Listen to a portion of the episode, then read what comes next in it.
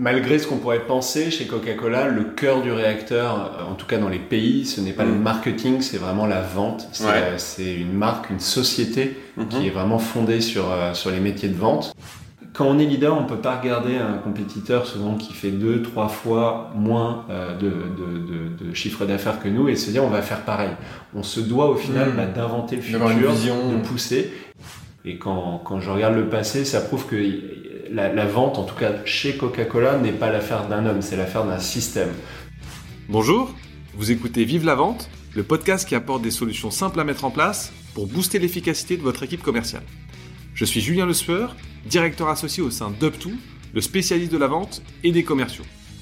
Depuis 2007, nous aidons les dirigeants et les patrons du commerce à renforcer leur force de vente en leur permettant de recruter de bons commerciaux, en formant leur équipe aux méthodes qui marchent et en les aidant à se transformer commercialement avec de nouvelles méthodes de vente.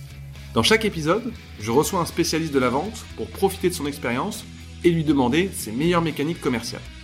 Si Vive la vente vous plaît, je vous invite à vous abonner et mettre 5 étoiles si vous êtes sur Spotify ou Apple Podcast. Bonne écoute Bonjour à tous, aujourd'hui j'ai le plaisir de recevoir Johan Martin, directeur national des ventes de Coca-Cola France.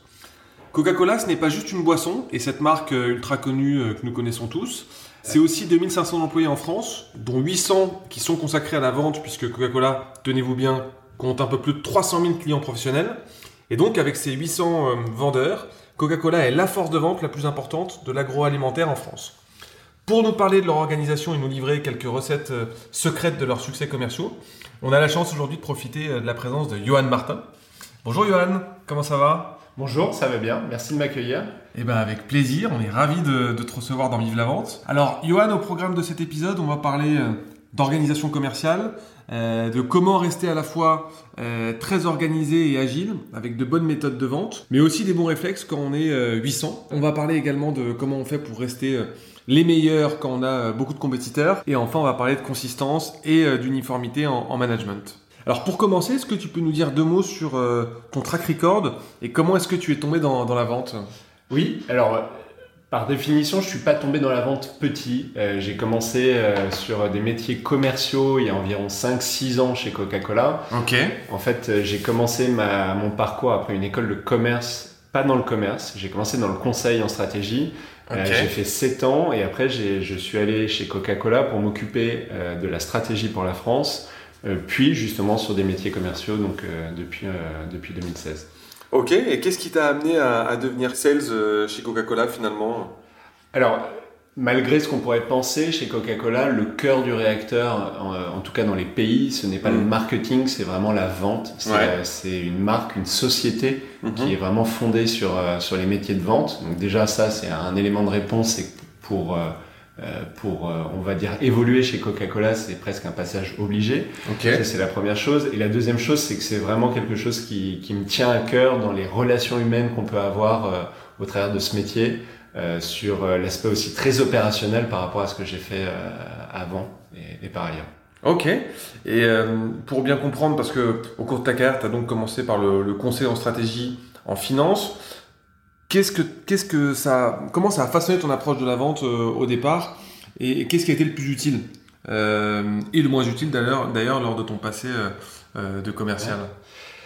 Alors, ce qui est utile quand on fait du conseil, c'est le côté rationnel, c'est le côté structuré, c'est le côté aussi de faire, de pouvoir faire la synthèse en, au final sur des fois des injonctions contradictoires. hein. c'est ça aussi, Ouais. créer une stratégie. Donc ça, ça m'a aidé, et ça m'aide toujours dans, dans le métier de commercial. Après, ce qui m'a le moins aidé au final, c'est le côté justement rationnel, mais pas relationnel, pas humain.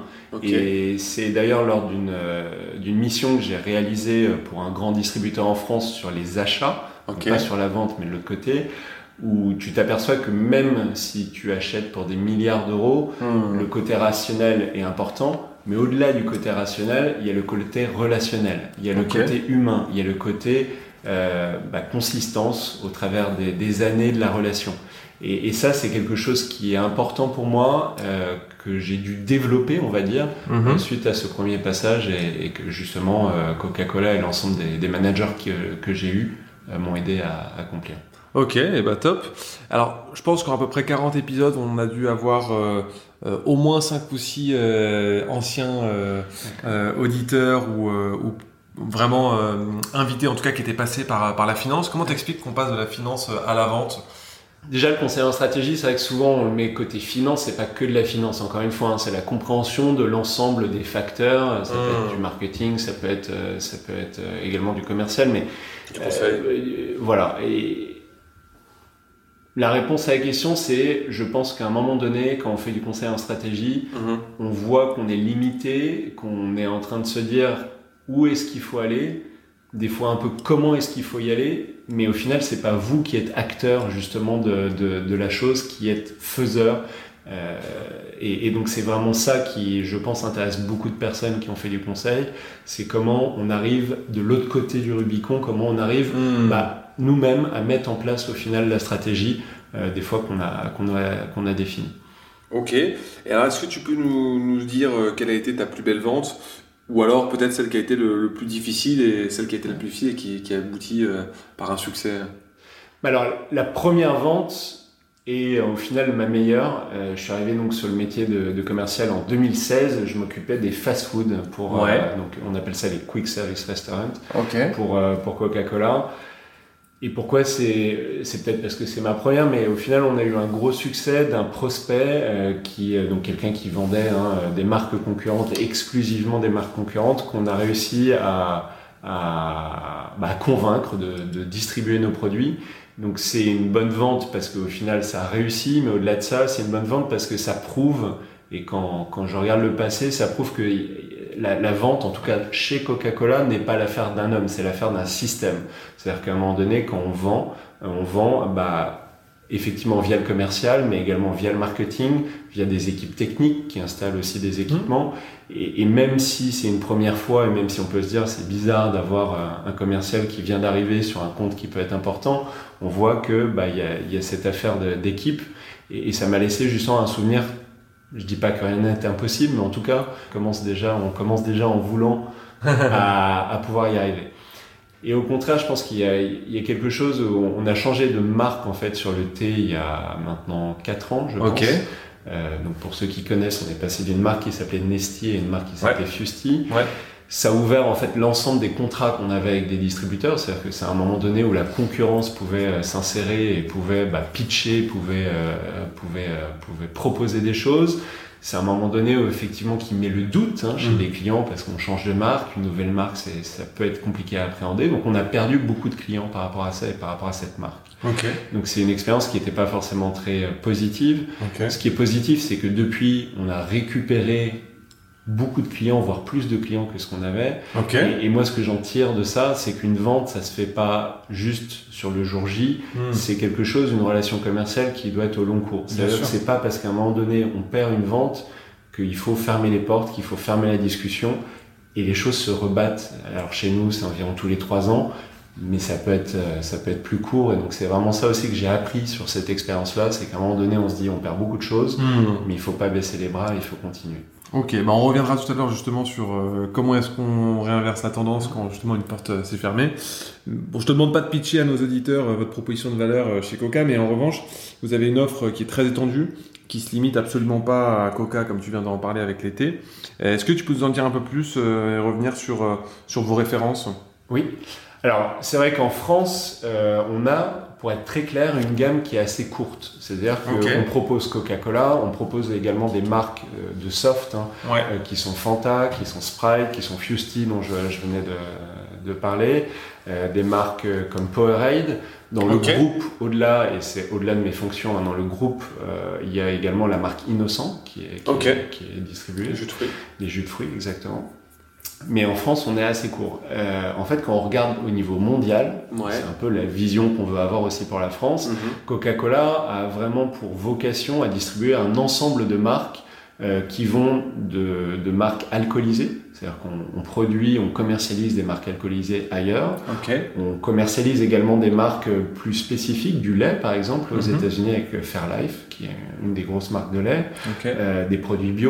euh, même des soupes au Japon. Donc euh, voilà, on a, euh, on a une stratégie qui est vraiment de répondre à l'ensemble des besoins de boissons au final que peuvent avoir euh, que peuvent avoir les consommateurs. Euh, l'eau, c'est pareil, c'est quelque chose que je pense en France euh, tout le monde est habitué à avoir de l'eau euh, Danone, Mmh. de l'eau Nestlé, hein, San Pellegrino, Evian. Madoua, enfin je vais pas faire. Mmh. Et il faut savoir que le groupe Coca-Cola est premier, voire deuxième dans presque tous les pays dans le monde, sauf deux ou trois, dont la France où on n'a pas de proposition d'eau. Ok. Euh, et donc voilà, donc c'est juste pour vous dire que on a une gamme qui est déjà assez large en France, mais surtout on a vocation à élargir cette, euh, cette gamme, puisque partout dans le monde, au final, on a une gamme qui est beaucoup plus euh, importante. Ok. Combien de produits en France exactement au catalogue? Alors combien de produits? Je pense qu'on a plus de 200 produits. Après, les 200 produits, c'est le mix entre bah, des marques. Ouais. On doit avoir euh, plus d'une dizaine de marques. Et au final, des formats, des packs. sûr. Euh, donc si je prends la marque Coca-Cola, vous l'avez en canette, vous l'avez en bouteille, en Ouais. bouteille vert. Et donc le, le mix des deux, la multiplication des deux arrive à à peu près 200, un peu plus de 200 SKU. Ok, ok, super. Euh, bah, on va rentrer maintenant dans, dans le vif du sujet. Euh, si on rentre dans le détail de, de votre machine de vente, comment vous êtes organisé euh, commercialement euh, parlant chez Coca? Donc, chez Coca-Cola euh, Euro-Pacific Partners, donc qui est l'entité qui distribue, commercialise, fabrique Ouais. les produits en France, on a 800 commerciaux, comme, euh, comme tu le disais. Euh, au final, on divise déjà le monde en deux. C'est-à-dire qu'on divise d'une part euh, tout ce qui est hyper supermarché, donc les grands distributeurs que vous connaissez, Ouais. euh, et d'autre part, bah, le reste qu'on appelle le hors-foyer. Donc le hors-foyer, euh, tu as des réalités qui sont diverses. hein. Euh, Tu as euh, le café, le bar, les boulangeries, euh, mais également des, des compagnies aériennes, des stades de foot. Donc c'est vraiment quelque chose qui est assez, euh, qui est assez large. Donc il y a des équipes qui s'occupent des deux. Euh. Des équipes au central qui négocient des accords euh, avec les grands distributeurs euh, hyper super et des équipes également euh, sur le côté hyper super qui vont travailler auprès de chaque point de vente hyper super en France, environ 400 personnes. Et donc le but c'est pas de négocier la gamme puisque la gamme est négociée avant. Le but c'est de s'assurer bah, que ce qui est négocié est mis en place, Ok. c'est d'accompagner les franchisés euh, des distributeurs au niveau local pour bah, faire progresser les ventes. Donc ça c'est un métier, c'est 400 personnes qui s'occupent de ça Sur la partie GMS, alors. sur la partie. GMS. Exactement. Et après, moi, je m'occupe de l'autre métier, donc des autres 400 personnes, hein, 800 non 400. Euh, les autres 400 personnes, c'est un métier qui est un peu spécifique, dans le sens où en France, le métier du hors-foyer dont je parlais tout à l'heure, il est euh, ce qu'on appelle indirect. C'est-à-dire qu'on passe par des distributeurs Hmm. pour livrer les points de vente euh, en Coca-Cola, mais également sur les marques concurrentes. Donc au final, on a deux objectifs. On a un, la négociation euh, et le suivi des distributeurs Mhm. pour s'assurer, bah, pour le coup, qu'ils aient nos produits euh, avec des conditions tarifaires qui sont définies, avec des conditions promotionnelles qui sont définies. Ça, c'est une chose. Et la deuxième activité, c'est auprès des points de vente finaux. Donc, tu parlais des CHR, des boulangeries, ou par exemple, encore une fois, des stades. Ouais. C'est un métier plus de prospection, de prescription, Bien sûr. puisqu'on ne vend pas directement dans le sens où on ne facture pas ces points de vente. Après, on est là justement pour, pour, euh, pour, euh, pour les accompagner dans leur démarche et pour s'assurer au plus que possible bah, qu'ils aient et qu'ils proposent nos produits euh, auprès de leurs consommateurs. D'accord. Donc, si je résume, il y a 400 personnes en, en GMS et 400 personnes en RHD, c'est ça? C'est ça. Ok. Et en termes de management, comment vous êtes structuré pour encadrer autant de monde? Alors, si je prends mon équipe, et c'est la même chose côté GMS, hein, Ouais. si je prends mon équipe de, de 400 personnes sur le côté hors foyer, euh, Mm. RHD, euh, on est sur des régions. Donc, euh, on a plusieurs régions en France. Paris en est une, ça peut être l'Ouest également qui en est une. Sur une région, euh, il y a un directeur de région. Ensuite, il y a des managers qui couvrent plusieurs départements. Et chaque manager, au final, a deux métiers. Euh, un métier qui est celui qu'on appelle le compte clé, qui va gérer justement les distributeurs, négocier avec eux, les suivre. Et un autre métier qu'on appelle un métier de délégué commercial, qui va pour le coup euh, bah, aller euh, prescrire euh, nos marques auprès des, des clients finaux. D'accord. Ok. En proportion, c'est combien de directeurs de région pour combien de Il y a six régions en France. Ouais. Et ensuite, il y a une trentaine de managers sur, sur le territoire français. D'accord. Donc, t'as as 36 key people dans ton dans ton organisation. C'est ça. Ok, top.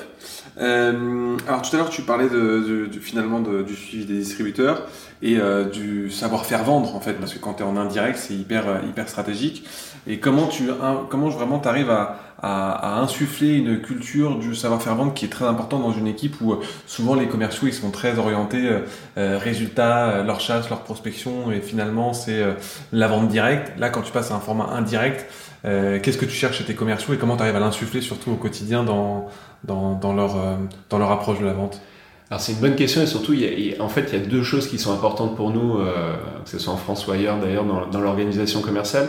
Euh, la première chose, c'est qu'on est 400. Donc 400, c'est pas une équipe de 10 personnes. Mmh.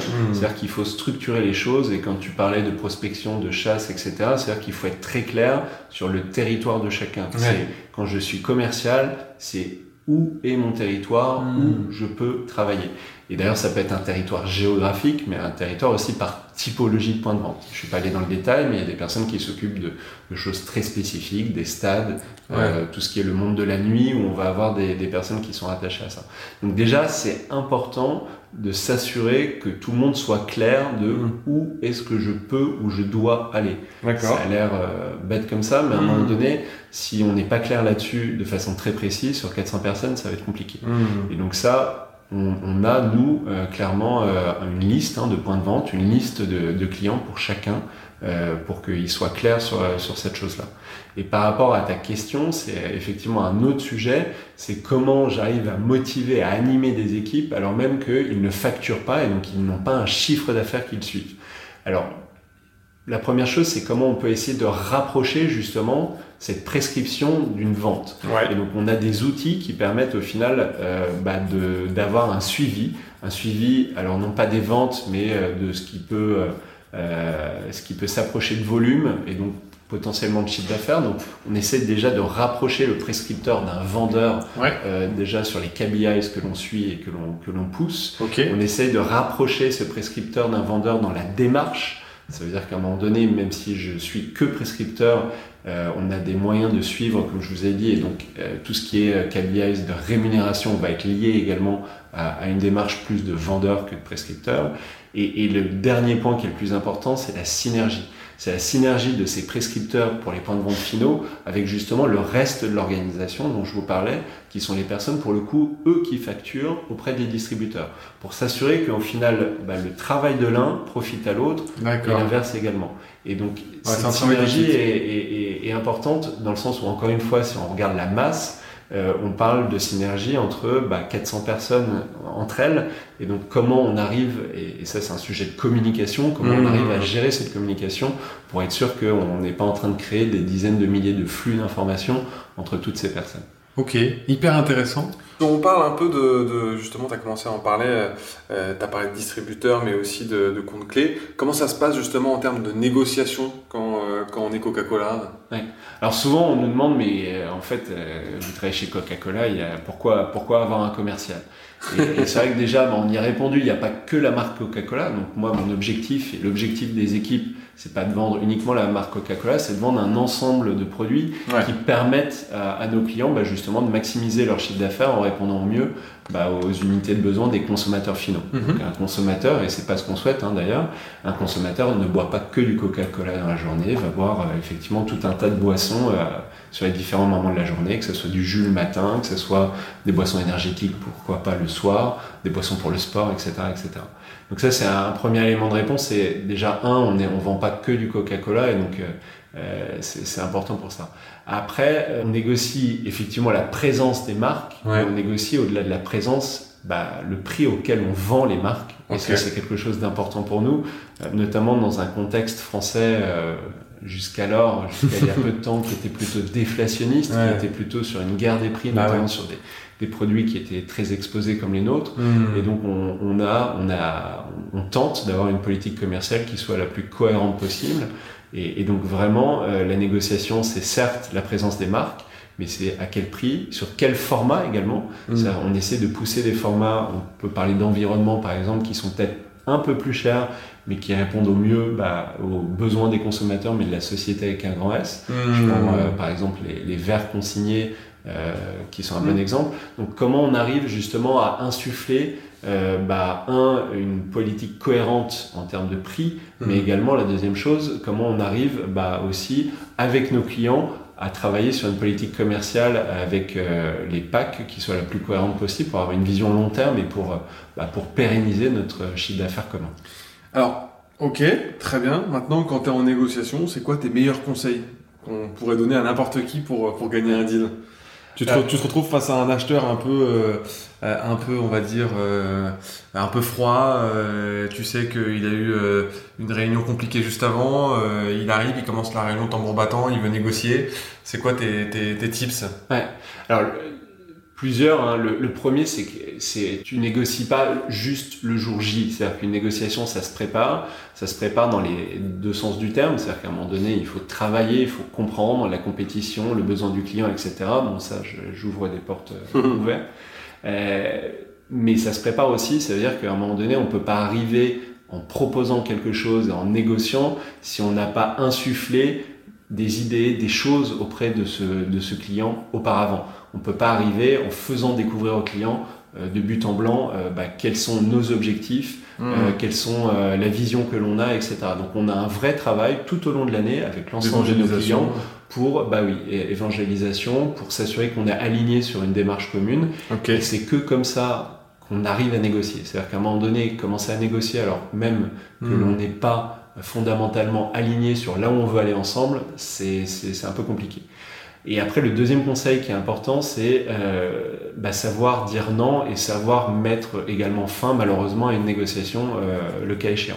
C'est-à-dire qu'à un moment donné, nous, on appelle ça le point de rupture. C'est qu'on se fixe en interne des points de rupture où, à un moment donné, on n'ira pas au-delà. Et je pense que c'est important parce que la négociation, euh, on, peut arriver... Mmh des fois à, à, se mettre à la place de l'autre, on peut mmh. arriver à vouloir à tout prix, c'est ce que tu disais, gagner un deal, mmh. mais dans une cohérence justement de politique commerciale, dans mmh. une vision long terme pour pas dévaloriser son propre produit, à un moment donné, on se doit de fixer des limites, comme d'ailleurs l'acheteur en a sûrement, et, et, de se dire bah non, c'est pas possible, et, et, de le savoir. Donc c'est assez euh, ambivalent, c'est-à-dire qu'à un moment donné, il faut tout donner, il faut avoir envie, il faut faut, faut, faut, essayer de tout casser. Mm. Et en même temps, il faut avoir en tête qu'il faut s'arrêter et qu'à un moment donné, bah, il faut, euh, faut savoir dire non. Ok. Bon, si je résume, c'est la préparation, la préparation, la préparation. D'ailleurs, il y, y, a une phrase qui me revient, euh, qu'on m'a beaucoup répété, c'est qui néglige de se préparer euh, peut se préparer à être négligé. Et quand tu as, as, compris ça, tu as tout compris. Et le deuxième point, c'est, tu disais, savoir dire non. Alors, c'est intéressant parce que ça fait le point avec ce que tu disais au, au début de notre échange. Et comment tu reviens quand la porte est fermée? Parce que c'est vrai qu'en négociation, euh, euh, en grande district, c'est quelque chose de classique. Tu vois parfois des rayons qui sont vidés parce qu'on attend finalement que euh, bah, le, le, le, fournisseur accepte une, une, une négociation où bah, il va perdre un peu sur sa marge. Mmh. Comment ça se passe justement quand tu veux revenir chez un distributeur et que la porte a été fermée il y a deux semaines, un mois, un mois et demi? Et je pourrais prendre également l'exemple de ce qu'on vit dans le CHD, où à la ouais. limite c'est encore plus flagrant dans le sens où bah, un client, euh, je peux prendre des clients du fast-food, McDonald's, KFC, etc. Ouais. Ces clients-là choisissent, et c'est normal, uniquement une proposition. C'est-à-dire qu'ils proposent soit du Coca-Cola, soit du Pepsi, ouais. soit de l'Orangina, soit du Fanta, etc. Et, et, comme je le disais tout à l'heure, hein, c'est plutôt des contrats de trois ans, donc à un moment donné, la porte est fermée pas pour quelques mois, mais souvent pour quelques années. euh, et je pense que c'est toujours le relationnel qui est important, c'est-à-dire qu'on a tendance à négliger on va dire un prospect une fois qu'il nous a dit non et alors même qu'on sait que pendant trois ans le business ne va pas avoir lieu mais mmh. un peu ce que je disais tout à l'heure c'est que trois ans après pour récupérer le business bah, la seule chance que l'on a pour récupérer le business par rapport à celui qui est déjà en place bah, c'est justement de maintenir la relation, lien, de ouais. comprendre euh, et, et, également de, bah, de suivre ce qui se passe avec la concurrence. Mmh on va être clair, hein, les concurrents font des choses intéressantes. Donc, Ouais. c'est de voir comment nous, on peut proposer pas la même chose, mais des choses qui soient peut-être euh, différentes, mais arrivant aux mêmes objectifs. Les concurrents font des choses moins bien, donc Mhm. voir comment nous, justement, on met en avant ces Mmh, choses-là. mmh, Mais voilà, tout au long de la relation, euh, c'est c'est quelque chose d'important. Et la deuxième chose, c'est comment on arrive aussi à, à ne pas être aigri par rapport à la décision du client. Moi, ça m'est arrivé mmh. euh, plusieurs fois dans mes équipes où effectivement un client qui dit non, c'est compliqué, on a passé du temps, comme tu disais, on s'est préparé, on a tout donné. Le client dit non, ben, on, on a envie un peu de dire bah, vous avez fait le mauvais choix, vous allez voir, ça va être la cata, etc. Et justement, il faut, éviter ça. À un moment donné, comme on dit souvent, le client est roi, euh, et, c'est normal, il choisit. Et, en gros, il faut respecter ce choix et justement bah, maintenir la relation quoi qu'il arrive en respectant le choix de façon hyper intéressant tout ce que tu viens de dire. J'ai envie de rebondir un peu sur tout, mais quand, tu, quand tu parles du savoir dire non, en fait, souvent quand on nous dit non ou quand on dit non, c'est le début de, c'est le début d'une vente, notamment en prospection, et c'est là où on voit les meilleurs commerciaux qui sortent un peu de leur zone de confort et qui vont aller chercher de, essayer de comprendre, qui vont essayer de trouver une douleur, qui vont se mettre à la place de l'autre, et c'est là où des choses se, dénouent. Et, quand tu parlais de relationnel, euh, bah en fait, c'est, c'est juste hyper important dans votre métier d'entretenir, euh, d'entretenir le lien, mais dans tous les métiers sales finalement, parce que euh, on a beau euh, acheter un, produit ou un service, à un moment donné, c'est l'humain qui fait la différence. Et, ça, c'est vraiment clé. Et quand tu, quand tu dis aussi le deuxième conseil très intéressant, tu dis ne pas être aigri. Bah, en fait, moi, ce que je dis souvent à mes commerciaux, c'est que l'ego ne sert à rien en vente. Effectivement. l'ego ne sert strictement à rien. C'est une des phrases, hein, euh, pas d'ego dans la négo. Voilà, c'est une phrase qu'on assez souvent et qui, qui est important parce qu'effectivement, les relations humaines font que l'ego ressort souvent et c'est un des dangers les plus importants. Alors, à part le produit, bien sûr, qu'est-ce que vous faites mieux que la concurrence? Que tu disais tout à l'heure que, que la, concurrence ne fait pas tout bien. Concrètement, en vente, qu'est-ce que vous faites mieux que, que vos petits camarades? Bah, Effectivement, on est convaincu que, que, nos produits sont les meilleurs, mais heureusement, on est des commerciaux. Euh, au-delà de ça, euh, on, a derrière nous une société, je tiens à le dire, qui est franco-française. Hein, ça peut paraître bizarre, Coca-Cola. Euh, la plupart de nos produits sont fabriqués en France, 90%. Et pourquoi je dis ça C'est que, de même que pour le commercial, on a une attache locale, territoriale, régionale, à tous les niveaux auprès de nos clients. Auprès, d'ailleurs, au-delà de nos clients, auprès de la, euh, bah, des différents stakeholders qu'on peut avoir, hein, qui sont des stakeholders euh, hmm. euh, institutionnels, des stakeholders, ça peut être des équipes de foot, etc. Et, et c'est ça au final qu'on fait bien, qu'on a historiquement bien fait en France, et d'ailleurs que la société The Coca-Cola Company fait bien au niveau, au niveau mondial, et je pense que c'est assez reconnu, hmm. c'est la capacité d'être là au plus proche de l'ensemble des clients et voire des consommateurs et de les comprendre. Et mm. c'est ça qui, qui, fait un peu, euh, je pense, notre force. Et surtout, c'est bah, notre rôle de leader d'ailleurs, c'est comment on arrive à, à, à, pousser les lignes, à pousser les limites. Quand on est leader, on peut pas regarder un compétiteur souvent qui fait deux, trois fois moins euh, de, de, de, chiffre d'affaires que nous et se dire on va faire pareil. On se doit au final mm. bah, d'inventer le futur, de pousser. Et c'est vrai pour le marketing, hein, c'est une des premières marques Coca-Cola qui a mis en avant euh, alors aux États-Unis et ailleurs, mais la lutte contre la ségrégation, euh, du féminisme, etc. Mais c'est vrai aussi pour le commercial, l'organisation commerciale, l'utilisation des technologies avec nos distributeurs ou nos clients. Euh, euh c'est tout ça au final au jour le jour qu'on essaie bah, de, de, de, redéfinir pour s'assurer bah, qu'on est toujours en lead et qu'on n'est pas en train d'être suiviste, euh, suiveur pour, euh, pour, euh, pour, pour être maximiser nos chances. Vous jouez la carte de la proximité aussi, j'ai l'impression. Parce que tu me parlais tout à l'heure de un peu en off, mais je peux le dire de la stratégie de l'embouteilleur. oui, effectivement. Donc c'est comme ça, au final, qu'on arrive à, à, être présent partout dans le monde et partout en France. Hein. C'est cette proximité où, en gros, on a une grosse société qui euh, est connu de tous, qui, euh, on va dire, innove dans les produits, donc dans les marques, euh, et qui, et qui fait tout ce qui est publicité télé, etc. Donc on appelle ça The Coca-Cola Company. Mais The Coca-Cola Company, dans la façon dont il travaille dans le monde, en final, bah, accorde des droits pour fabriquer, embouteiller, distribuer, commercialiser ces marques sur un ensemble de sociétés qu'on appelle donc les embouteilleurs et dont je fais partie en France. Et, et et ça permet au final d'avoir une proximité puisque l'embouteilleur, par essence, est une société qui est plus locale que la Coca-Cola Company. Et encore une fois, ça permet d'être plus proche des clients. Mmh. Ça permet d'être plus proche des attentes de ces mmh. clients. Et ça permet aussi d'avoir bah, des structures de vente qui sont mmh. totalement différentes en France et dans les autres pays dans le monde.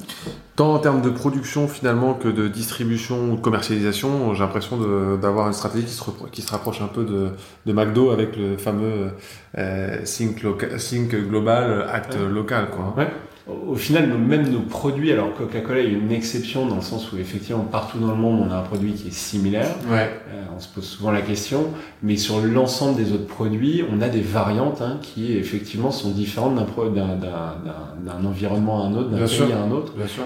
Et donc je, je dirais même on, on, on, think local aussi au-delà de global. Ok, top. Est-ce que tu saurais définir ce qui fait l'identité de votre culture sales? Oui. Euh, donc la culture sales chez nous, déjà, elle se base sur une culture de la société dans sa globalité. Euh, C'est-à-dire qu'on a une culture, encore une fois, comme je l'ai dit au début, qui est basée vraiment sur le client, sur la relation commerciale.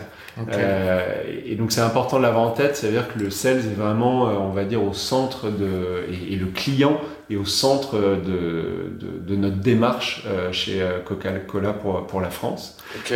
Une fois que j'ai dit ça, euh, c'est quoi la culture sales C'est déjà le côté humain. C'est-à-dire qu'un un des premiers points pour réussir en sales, et en tout cas c'est notre conviction, c'est de s'assurer qu'on a les bonnes personnes et c'est de s'assurer surtout que ces personnes soient engagées.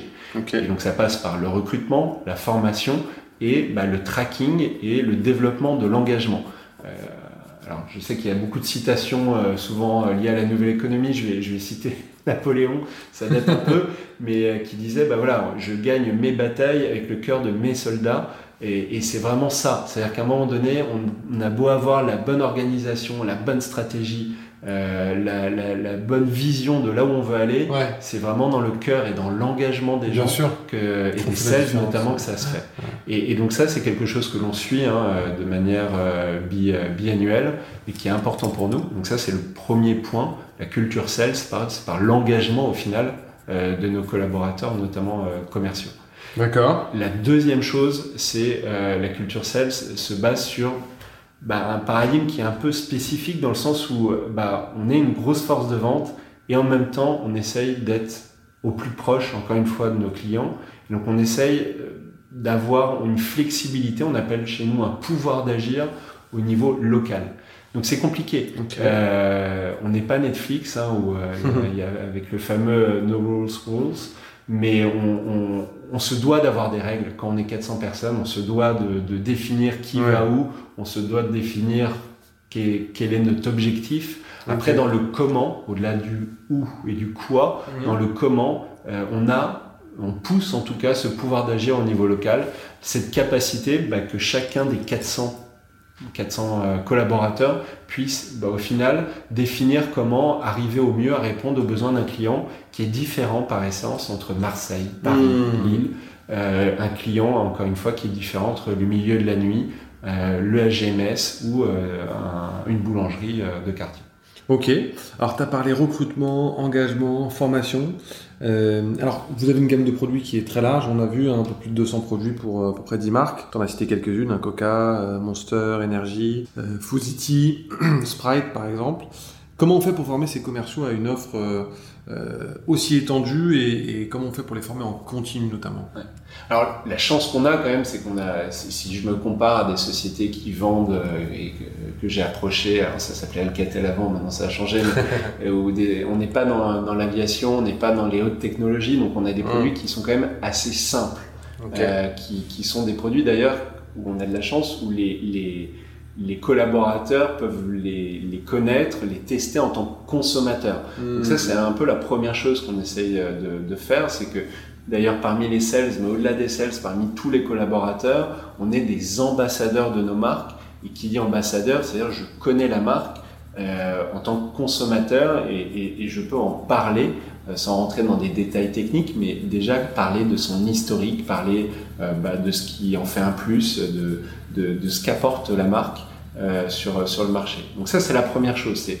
Avant même d'avoir une formation, on va dire, plus pointue, c'est de s'assurer que l'ensemble des, des collaborateurs soient des ambassadeurs. Et chez nous, encore une fois, ça passe par les commerciaux, Hmm. mais euh, typiquement un opérateur en usine se doit aussi d'être ambassadeur de la marque, puisque bah, quand il est en famille, quand il est avec des amis, quand il peut avoir des discussions, euh, bah, il se doit de pouvoir euh, répondre, de pouvoir, euh, euh, de pouvoir parler au final de ce qu'il fait, des marques qu'il qui, qu'il, euh, contribue à, à vendre lui aussi. Au-delà de ça, bah, bien sûr, on a des formations. Et là où euh, c'est quelque chose, on va dire, qui, qui peut paraître simple, mais qui est compliqué, c'est que les marques vivent. Les marques vivent bah, déjà dans ce que l'on met dans les produits, mais également dans le marketing que l'on fait, dans le positionnement que l'on fait. Et on est bien au courant hein, qu'une organisation avec beaucoup de personnes met des fois un peu du temps au final à, à- à évoluer. Bien Et Donc une des, des grosses, euh, des, grands événements que l'on a qui est important en termes d'engagement, mais aussi pour cette formation par rapport aux marques, euh, bah, c'est les conventions. On en a deux par an. Ok. Euh, c'est des événements au final qui rassemblent l'ensemble des équipes euh, commerciales en France et qui permet au final d'avoir un lien entre la stratégie, le marketing d'une part, avec des personnes qui viennent même présenter bien sûr leur marque. C'est les chefs des marques. Hmm. Eux aussi ils sont commerciaux en interne Ouais. leur stratégie, de ce sûr. Et les commerciaux. Ça, c'est déjà un, un, un des, des, des premiers euh, événements.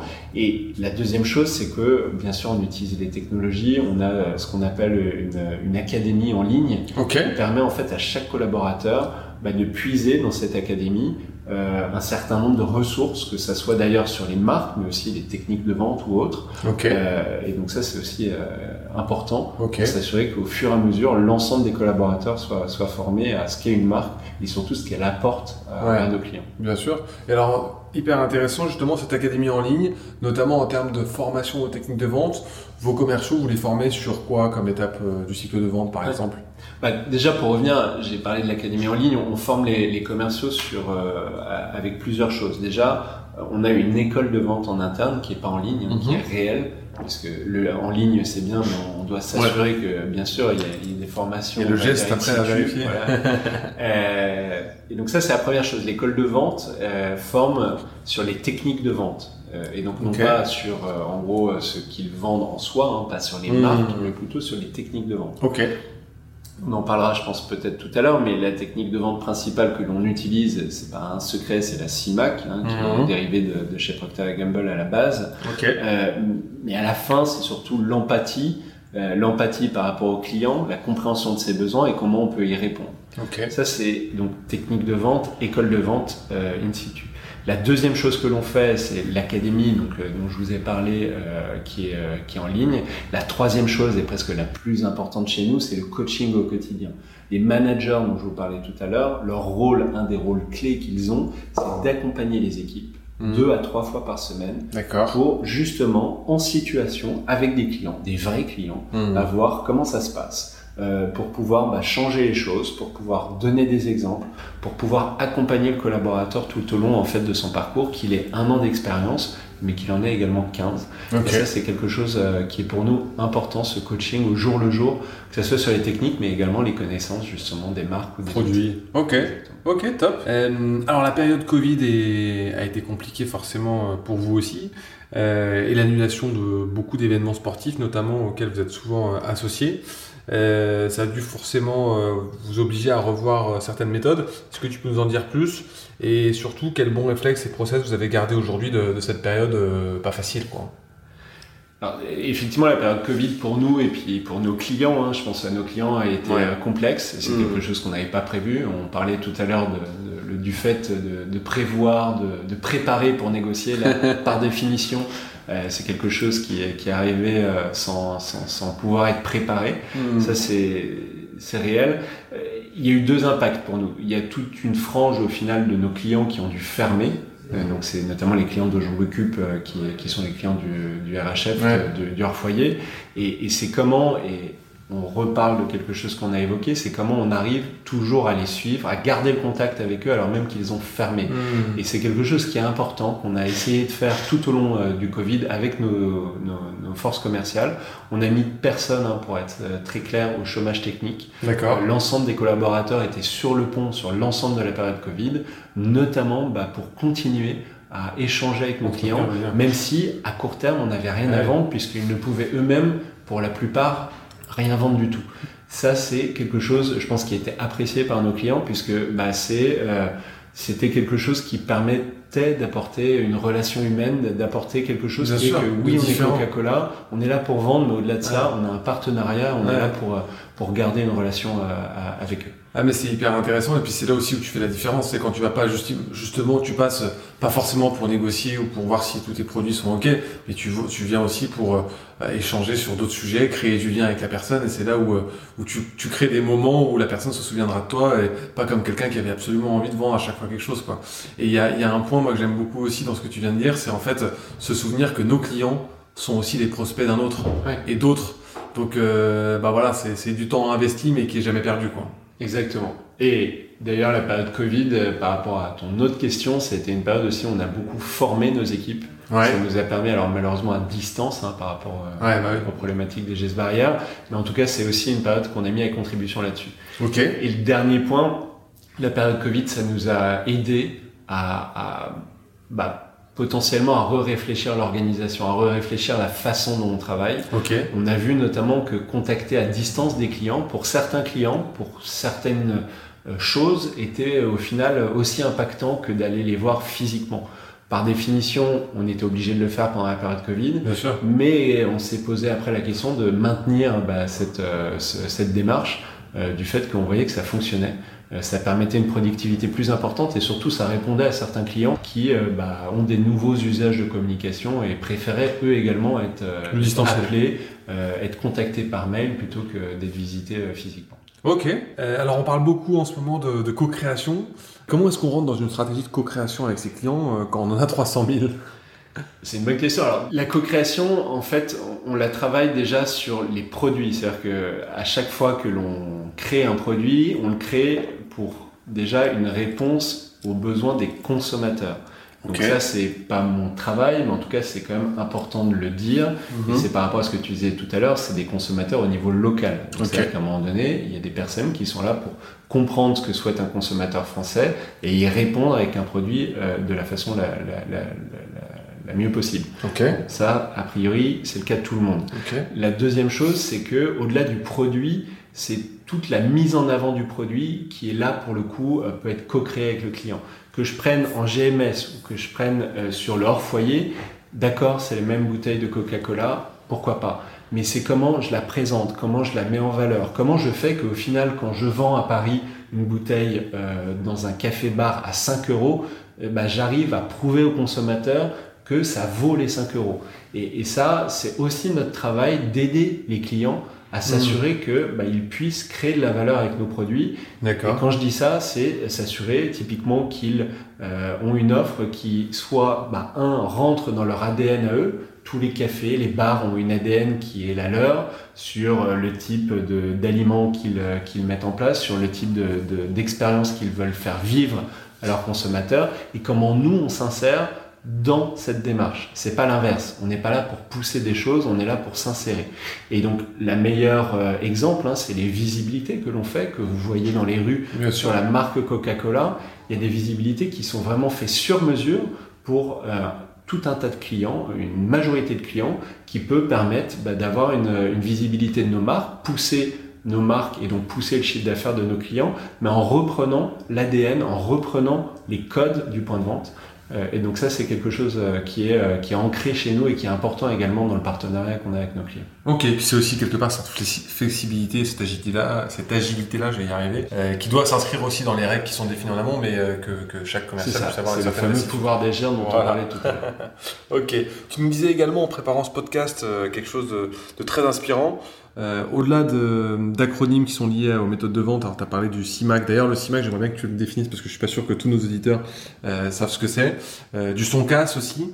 Et tu disais, je pense que la clé est tout simplement le développement de, l'empathie et savoir se mettre à la place d'eux.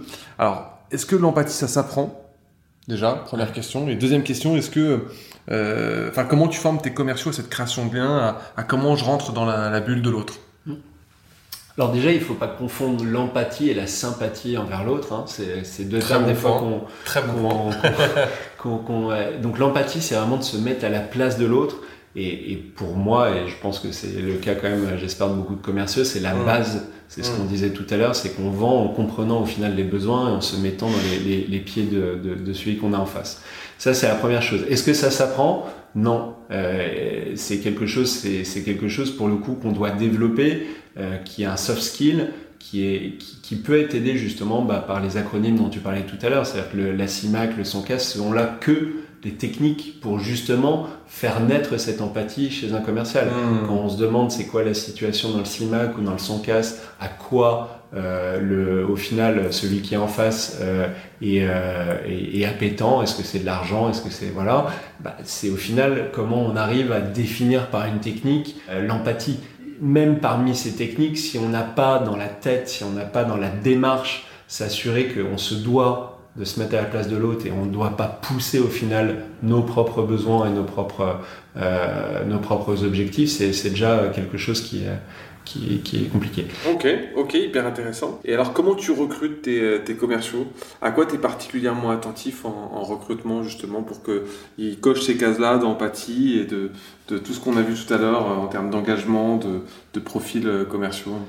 Ce qui est, euh, ce qui est clair, c'est quand on recrute des commerciaux, et je pense que tu le vois également euh, dans l'activité de Up2, il y, a, il y a beaucoup de commerciaux qui sortent d'école ou qui sortent de certains parcours, justement, qui sont euh, très dans le push qui sont dans le euh, mon produit c'est le meilleur, hmm. c'est normal que tu le prennes et qui essayent pas de comprendre, de comprendre justement et d'avoir cette empathie, qui essayent pas de comprendre aussi l'environnement concurrentiel hmm. qui est important à, à, assimiler pour voir euh, hmm. bah, qu'est-ce qui est mieux dans nos produits, qu'est-ce qui est également moins bien. À un moment donné, il faut se dire les choses, au moins être clair avec soi-même pour, pour le vendre.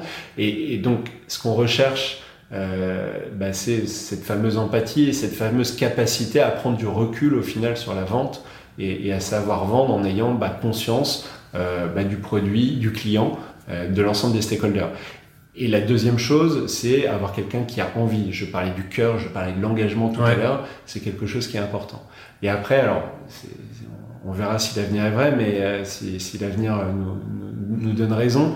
Euh, depuis quelques années, on pousse sur des recrutements euh, pas forcément sur des personnes qui ont été formées au commercial. On se dit que on a la capacité, avec l'école de vente, avec d'autres choses, à, à, à, recruter des personnes.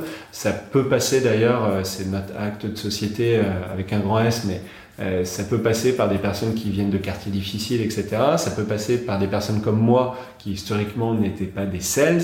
Ça peut passer par euh, des personnes qui souhaitent être en reconversion. Dans mes équipes, j'ai des personnes qui à la base étaient opérateurs en usine.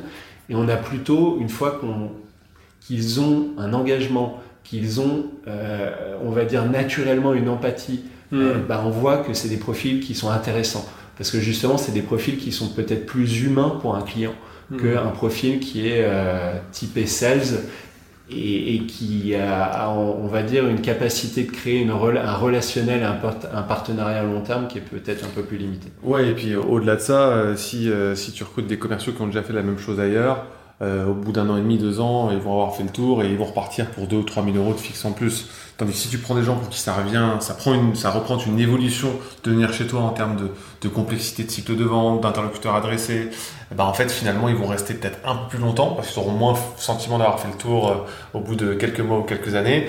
Et puis ils vont, ils vont aussi euh, deux fois plus se, se défoncer parce qu'ils vont être reconnaissants aussi de la confiance qui leur a été, qui leur a été donnée. Exactement. Et, et après par rapport au leadership et, et, et notre besoin de se réinventer, ça passe aussi par ça. C'est qu'à un moment donné, euh, bah, y, a, y, a, les techniques de vente qu'on abordait tout à l'heure. Ouais. Parmi ces profils dont je vous parlais, pour avoir tourné avec euh, la plupart, euh, c'est intéressant parce qu'ils abordent la vente d'une façon différente et ouais. qui, qui, est une façon qui fonctionne. C'est enrichissant. Euh, et c'est enrichissant, je sens, pour l'ensemble des équipes, pour se remettre en cause, pour euh, définir bah, peut-être des nouvelles façons d'aborder des clients et de pouvoir réussir à, à les convaincre. Et bah, très, très, très bien, très clair. Euh, en fait, c'est un peu la stratégie de vos envies comptent autant que vos compétences et qu'on voit de plus en plus dans le, dans le recrutement. Euh, D'ailleurs, nous, on a sorti le mois dernier notre étude sur l'intégration des, des, commerciaux, donc j'en profite. Est-ce que tu as des bonnes pratiques à nous partager pour bien onboarder ou bien intégrer tes, tes nouveaux commerciaux? Donc, au-delà de la... Donc on a une formation euh, dont je parlais tout à l'heure, école de vente, etc. Pour les nouveaux, effectivement, que ce soit d'ailleurs des stagiaires, des alternants ou des nouvelles recrues, on a également un onboarding spécifique, une école de vente spécifique, okay. qui passe déjà par ce côté ambassadeur dont je parlais, je me répète, mais c'est important, c'est-à-dire que avant d'être sales et de leur inculquer le, le, besoin et la faculté de vendre, déjà leur inculquer l'envie de vendre, l'envie de comprendre les produits, l'envie de bah, d'être ambassadeur, okay. qui est un besoin pour l'ensemble des collaborateurs. Donc ça, il y a, il y a déjà une bonne journée là-dessus euh, qui, euh, qui inclut par exemple la visite des usines, qui inclut euh, bah, des échanges avec des personnes qui sont sales, avec des personnes qui font du marketing, qui font d'autres choses dans la société pour savoir déjà où elles sont. Et ça, c'est quand même important pour mmh. nous euh, de pas arriver tout de suite à la case sales égale technique de vente, etc. Ouais. euh, D'avoir euh, des personnes qui soient bah, en cohérence avec l'ensemble de l'entreprise. Compréhension et, globale et, de l'entreprise. Ok. C'est ça. Et la deuxième chose, et, et, ça repasse parce que je disais tout à l'heure, on a très clairement des techniques de vente qu'on fait assimiler, etc. Mais euh, notre onboarding, au final, se fait sur une durée de plusieurs mois. Et Hmm. entre cet onboarding, on a défini ce qu'on appelle des buddies. Donc, euh, très clairement, ouais. des personnes qui, justement, au-delà de leur rôle de commerciaux, bah, souhaitent également partager euh, avec des personnes souvent plus jeunes bah, leur expérience, leur façon de faire. Et, et ça permet, au final, en plus du coaching des managers, et en plus des formations, on va dire, euh, à table, ça permet d'avoir des, des- du test et des fois du crash, hein, malheureusement, mais c'est comme ça qu'on Mhm. apprend euh, bah, euh, sur euh, la réalité terrain, sur des clients qui sont prévenus hein, quand même, mais qui sont euh, de ce fait-là aussi euh, peut-être un, peu moins intransigeants par rapport, euh, par rapport au nouveau. Ok. Ok, top. Alors je passe un peu du, je saute un peu du coq à l'âne, mais je vais, je vais m'adresser au Johan pluridisciplinaire. Euh, finalement, selon toi, qu'est-ce qui est une machine de vente qui, qui fonctionne bien, qui est optimale? Quels sont les chiffres, les KPI que tu suis, euh, qui te font dire que ta force de vente, elle cartonne en ce moment? Alors je vais me répéter, mais un des premiers KBIS qu'on suit nous, qui est pas vraiment un KBIS business, mais Ouais. qui est le KBIS d'engagement. Encore une fois, on a un, c'est en un chiffre, hein, on mesure ça avec euh, un taux d'engagement, on va dire en un chiffre, tous les six mois. Tu disais, ouais, voilà, c'était tous les six mois. Vous avez un outil qui permet de le mesurer C'est ça. C'est fait comment Oui, oui, c'est un outil, donc c'est un questionnaire qui est envoyé à l'ensemble des forces de vente. Ok. Donc, D'ailleurs, au-delà des forces de vente, à l'ensemble des collaborateurs, mais forces de vente notamment et plus précisément, euh, qui permet de mesurer, un, le taux d'engagement qui est un chiffre, qui permet au final d'avoir une, une évolution de ce chiffre euh, de manière assez euh, linéaire. Et la deuxième chose qui permet de savoir bah, qu'est-ce qui dans l'engagement est, est- est- bon et un succès et comment on peut Hmm. le pousser, mais qu'est-ce qui ne va pas également. Donc ça, c'est un critère qui est pas en soi un critère business, mais qui est un critère qui est quand même important. Et après, on définit les critères euh, business en trois critères qui sont euh, ce qu'on appelle nous les green, les red et les gold KPIs. Ok. Pour être très clair, c'est des, c'est Coca-Cola, on va dire, qu'il a inventé il y a quelques années, qui est repris maintenant par euh, pas mal de boîtes Ouais. euh, dans l'agroalimentaire. Donc les, les green KPIs, on va commencer par ça, c'est des critères qui définissent euh, bah, le succès dans les moyens qui sont mis à disposition. C'est-à-dire que sur un certain nombre de clients que je dois aller voir, combien je suis allé voir. Sur un certain nombre de pitchs que je dois faire, combien j'en ai fait. Ok. Sur un certain nombre de, de critères, euh, on va dire, de moyens, où j'en suis. Donc ça c'est important parce que quand on a une grande force de vente, à un moment donné, il faut mesurer aussi les moyens qui sont mis en œuvre pour s'assurer que euh, ça, ça fonctionne bien. Après, on a ce qui s'appelle les red KBIs. Et donc, c'est ce que tu définissais euh, tout à l'heure, c'est tous les KBIs classiques de succès euh, qui sont bah, les conversions de prospects, qui sont euh, la définition euh, de l'évolution du chiffre d'affaires ou des équivalents euh, par, euh, par client Ok. etc., etc., avec bah, des, des focus hein, sur euh, certaines choses liées à notre stratégie, que ce soit sur les packs, sur les marques, etc. Et les gold Les KPIs. Si je résume, et c'est aussi important, euh, c'est comment on s'assure que les trois premiers critères, notamment les, deux, les red et les green, sont liés à des critères de rémunération. Donc les gold KPIs, c'est au final les incentives. C'est comment on incentive euh, nos, nos forces de vente et quels sont les KPIs d'incentive que l'on met qui sont forcément normalement liés au red et au green, mais qui par définition des fois sont un peu différents euh, tout de même. Donc c'est vraiment les, les quatre choses qu'on suit euh, de manière prépondérante, hein, l'engagement, le green, le red et le gold. Et le dernier élément qu'on suit, et on a la chance en agroalimentaire de le suivre comme nos concurrents d'ailleurs, c'est également la satisfaction client. Ok. Euh, donc on a des études, Advantage Group pour euh, l'alimentaire par exemple, Ipsos en fait pour leur foyer, Bien sûr. où au final nos clients sont interrogés sur bah, qu'est-ce qu'on leur apporte, euh, quels sont nos axes de progrès, et ça aussi c'est un KBS qui est important pour nous que l'on suit. Qu'est-ce que vous avez automatisé dans vos process commerciaux ces, ces deux, trois dernières années et qui vous a fait gagner euh, du temps ou de l'efficacité? Euh, Ce qui est important, c'est d'utiliser effectivement les nouvelles technologies qui sont à notre disposition. Et très clairement, on voit une envolée de, ces te- technologies euh, à l'heure actuelle. Alors bien sûr, il y a Salesforce, mais au-delà de Salesforce, c'est tous les moyens de communication que l'on peut avoir avec nos clients. J'en parlais tout à l'heure, mais aussi euh, entre les collaborateurs.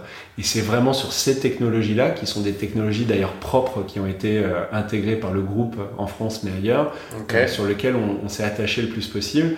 Euh, et c'est des technologies d'ailleurs, par ailleurs, qui nous permettent, bah, un, de communiquer, de créer cette synergie entre l'ensemble des collaborateurs, et de créer aussi d'autant plus cette synergie ou on va dire ce partenariat avec nos clients. Et donc on a une approche qui est de plus en plus euh, d'omni-contact au final avec nos clients. Ça, c'est une approche bah, qui est basée sur la relation humaine, mais pas que. Euh, c'est basé également sur une relation humaine par téléphone, c'est basé sur des relations digitales euh, qui permet au final au client bah, d'avoir de, multiples contacts répondant à de multiples besoins euh, qu'il peut avoir. Ok, et eh ben, très intéressant. Quelques dernières questions de fin. Est-ce que tu as deux ou trois outils qui changent tout et que tu recommanderais à, nos auditeurs? J'ai eu, on en a parlé tout à l'heure en off, euh, l'occasion d'échanger avec euh, des, petites sociétés qui grossissent, notamment la, la boisson. Euh, et, clairement, alors c'est pas pour faire de la pub, mais clairement un, un, outil comme Salesforce, pour moi, est essentiel, même à la base des choses, ne serait-ce que pour structurer une force de vente. Mmh. Quand on est un, quand on est deux, quand on est trois, je pense qu'on peut s'en sortir sans, dès lors qu'on a de multiples personnes pour créer la communication, pour définir où on va, pour définir, et c'est ce que tu disais tout à l'heure aussi, un historique, pour être sûr qu'on ne s'attache pas à la personne, mais qu'on s'attache à vraiment ce que la société euh, a, créé comme relation. C'est important mmh. d'avoir ce type d'outil euh, et c'est quelque chose qui est, qui est, important. La deuxième chose et le deuxième, euh, la deuxième typologie d'outils qui est important pour nous, euh, c'est tout ce que permettent aussi les nouvelles technologies en termes, on en a parlé de survey, sur l'engagement, sur les clients, etc. Très clairement, c'était quelque chose qui était plus compliqué avant, hein. Hmm. peut-être pas il y a 2-3 ans, mais il y a 5, 10 ans. Là, on a tous les outils pour définir comment bah, l'ensemble des stakeholders, euh, que ce soit les clients, les collaborateurs et au-delà, euh, peuvent, peuvent nous juger, comment on, s'améliore. Et donc pour nous, c'est ce qu'on appelle le feedback en interne. C'est un élément clair, important, qui est au centre également du management et du management des clients. Et donc ces feedbacks sont d'autant plus facilités avec, euh, avec les outils qui sont à, notre disposition aujourd'hui sur le marché. Ok, et eh bah top. J'arrive à mes questions, à mes dernières questions de fin. C'est quoi le meilleur conseil qu'on t'ait déjà donné? Alors le meilleur conseil, c'est quelque chose qu'on se répète assez souvent euh, chez, euh, Coca-Cola. C'est une, euh, c'est une phrase, je crois, d'Einstein. Alors je la connais pas par cœur, mais c'est, tu, tu la connais peut-être. Hein, c'est la folie, c'est en gros, hein, la folie, c'est répéter plusieurs fois la même chose en se disant que bah, l'impact ou la, la, l'output sera différent. Alors, désolé pour l'approximation, et, et, en gros, c'est quelque chose d'important que nos managements, euh, que ce soit en France ou en Europe, euh, font que de répéter, dans le sens où à un moment donné, si quelque chose ne va pas, avoir le courage de changer, de tester, de se différencier et, et, et au final de ne pas se reposer sur des lauriers à répéter des choses si on voit que ça ne mmh. fonctionne pas. Ok, bah hyper intéressant. Et alors, qu'est-ce que tu dirais peut-être aux, aux, jeunes sorties d'école de commerce euh, qui, qui, quand il est sorti à 20 ans, qu'est-ce que tu as envie de lui dire sur ce que tu as appris de la vente euh, Qu'est-ce que tu lui donnerais comme conseil? Bah, je trouve que les métiers de la vente, déjà, ça s'apprête bien sur une sortie d'école, pour être mhm. très clair. Euh, malheureusement, moi, j'ai pas eu l'occasion de le faire. J'ai fait mes stages, mes premières expériences, comme tu le disais, plutôt en finance ou en conseil. Or, euh, si je pouvais me parler à 20 ans, un des premiers conseils que j'aurais, c'est effectivement ça. Euh, c'est aller sur des métiers de vente. Pourquoi pas pour commencer? Parce qu'on est à la, à la base au final de n'importe quel business on est en relation avec un client. On comprend au final hmm. cette, euh, cette, importance d'empathie, cette relation qui est clé pour n'importe quelle société. Et donc ça, c'est quelque chose pour moi qui est, qui est important. Et, et, la deuxième chose, et ça revient avec euh, la phrase dont, je parlais avant, c'est oser. C'est-à-dire qu'à un moment donné, bah, pourquoi pas changer euh, de fusil d'épaule, toujours tester, innover. Et chacun à son niveau, en tout cas c'est ce qu'on essaye d'insuffler chez nous, on est en capacité de le faire et donc mm. euh, ne pas forcément bah, répliquer ou euh, euh, juste appliquer une technique qui, qui, aurait été, qui aurait été assimilée. Ok. dernière question, est-ce que tu as, je sais pas, un livre ou une recommandation, un outil à recommander à nos auditeurs? C'est alors les livres, c'est deux livres qui sont en lien avec tout ce que j'ai dit avant. Hein. Il y a un livre qui est, qui est, qui est d'un ancien consultant qui travaillait avec nous chez, chez Carnet où j'étais, qui alors le titre est un peu rigolo, hein, c'est the, the, Strategy and the Fat Smoker. Ok. Le titre veut bien dire la chose, c'est en, en, gros, c'est de se dire qu'il y a la stratégie, il y a surtout l'envie de changer les choses, En, gros, ça reprend le thème de, je pense que 90% des gens qui fument euh, souhaitent arrêter et savent qu'il faut arrêter. Euh, ou 90% euh, des, oui, des fumeurs. Et, et donc, c'est de se dire la stratégie, la vision, beaucoup de gens l'ont de ce mmh. qu'il faut faire, mmh. mais c'est de se forcer à le faire, à tester, à, à innover, à, mmh. à, pousser les lignes. Mmh. Et ça, c'est quelque chose, alors on n'a peut-être pas besoin d'un livre entier pour, pour l'apprendre, mais c'est quelque chose qui est important. Et il y a beaucoup d'exemples qui montrent justement que beaucoup de sociétés, mmh. soit ont réussi, soit au contraire n'ont pas réussi, non pas parce qu'ils n'avaient pas une clairvoyance sur là où ils devaient aller, mais parce qu'en fait, par rapport à cette clairvoyance, ils n'ont pas eu à un moment donné bah, l'envie, la, la, détermination, ou la détermination ouais. de changer les choses. Ok. Et la deuxième chose, c'est No Rules Rules. Donc ça, je pense que tu connais, ouais, qui est ouais. le fondateur de, de, Netflix. Clairement, on peut pas appliquer ces règles-là euh, dans notre business. univers ouais. et, et, dans notre business. On n'est pas sur euh, uniquement euh, une société basée sur, sur on va dire, des jeunes diplômés, etc. Mais je pense que c'est intéressant dans n'importe quelle société de toujours avoir ce, cet esprit de se dire il y a des règles, il y a des choses qui doivent être euh, définies. Et à un moment donné, pour être local, pour répondre au mieux aux clients, on se doit d'avoir, chez nous on appelle ça pouvoir d'agir, mmh. mais on se doit d'avoir quelque chose qui nous permette au local de pouvoir euh, répondre au mieux aux, aux, aux personnes. Ok, top. Eh ben écoute, euh, Johan, euh, on arrive euh, au bout. Merci beaucoup pour, pour tes bons conseils, pour ton temps, et puis eh ben, tout ce qu'on va pouvoir mettre en place en termes à la fois de, de négociation et puis de, de bon sens commercial, de mécanique, de méthode de vente. Bah, merci à toi et heureux d'avoir pu parler bah, du groupe et surtout de ses collaborateurs, de, de, de ce que l'on ce que l'on fait et de ce que l'on pousse au jour le jour. Eh ben top. Merci beaucoup, Johan, et vive la vente. Merci, au revoir. Salut. Merci beaucoup d'avoir écouté cet épisode jusqu'au bout. Pour pas rater notre prochain invité, je vous invite à vous abonner et à mettre 5 étoiles si vous êtes euh, sur Apple Podcast ou Spotify. Euh, et vous pouvez aussi nous suivre sur LinkedIn. Je réponds à tous les commentaires et je vous dis à très vite pour un nouvel épisode et vive la vente